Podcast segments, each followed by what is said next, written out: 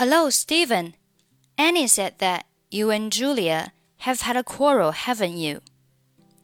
Said 末尾的，that 末尾不发音。You 和 and 这两单词如果要连读的话，你看一下是属于哪一种类型呢？很明显是属于元音和元音的连读。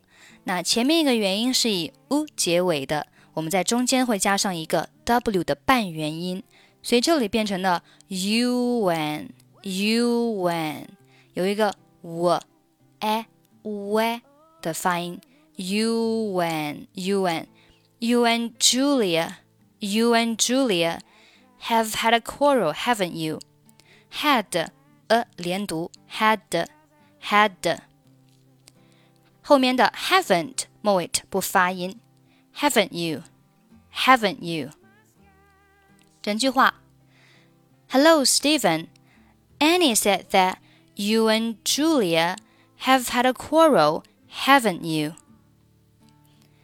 That's true. We had an argument yesterday. Had 和 n 连读是 hadn't, hadn't. We had an argument yesterday. She blamed me for not preparing the supper that day. Blamed 末尾的 not 末尾以及后面的 that 末尾不用发音。She blamed me for not preparing the supper that day. But it was her turn to cook the dinner. But 末尾 it 末尾，cook 末尾不用发音。 But it was her turn to cook the dinner. That's the reason why you fought? Yes. You two are always quarreling over little things. That wasn't my fault. That 末尾 wasn't 末尾不发音。that wasn't my fault. But she said, You are a disgrace to me. But 末尾 said 末尾的不发音。But she said, You are a disgrace to me. I'm about to explode. I'm 和 about 连读是 I'm about. I'm about. About 末尾不发音。I'm about to explode. I'm about to explode. Are you still mad at her now? Mad at her 三个单词连读是 mad at her, mad at her, mad at her, mad at her。注意这个 at 在和 her 连读的时候，会穿过 her 开头 h 的发音，直接和后面的 er 连读啊。所以这里是一个击穿的原则。h 呢是不参与不参与连读的。Mad at her. Are you still mad at her now? To be honest, I'm not. And I regret a little for what I've done.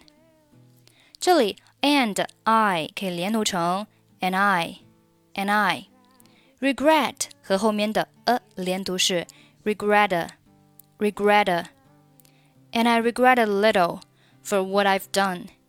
What 和 I've， 你可以选择 what 末尾的 t 不发音，或者是选择 what 和 I've 连读成了 what I've，what I've，中间是类似于 die 的发音啊，这里的 what 末尾的 t 要被浊化一下。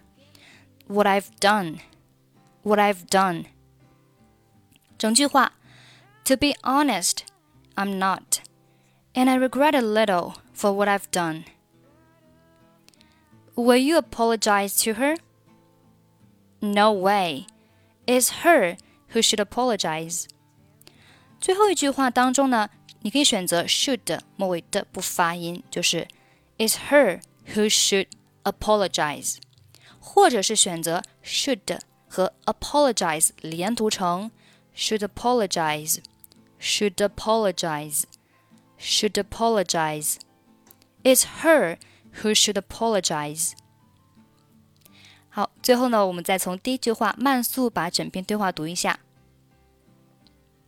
hello Steven. Annie said that you and Julia have had a quarrel, haven't you? That's true. We had an argument yesterday. She blamed me for not preparing the supper that day. But it was her turn to cook the dinner. That's the reason why you fought? Yes.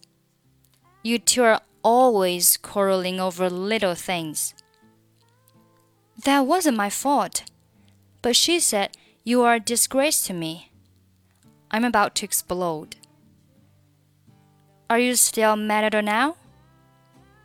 To be honest, I'm not. And I regret a little for what I've done. You apologize to her? No way. It's her who should apologize.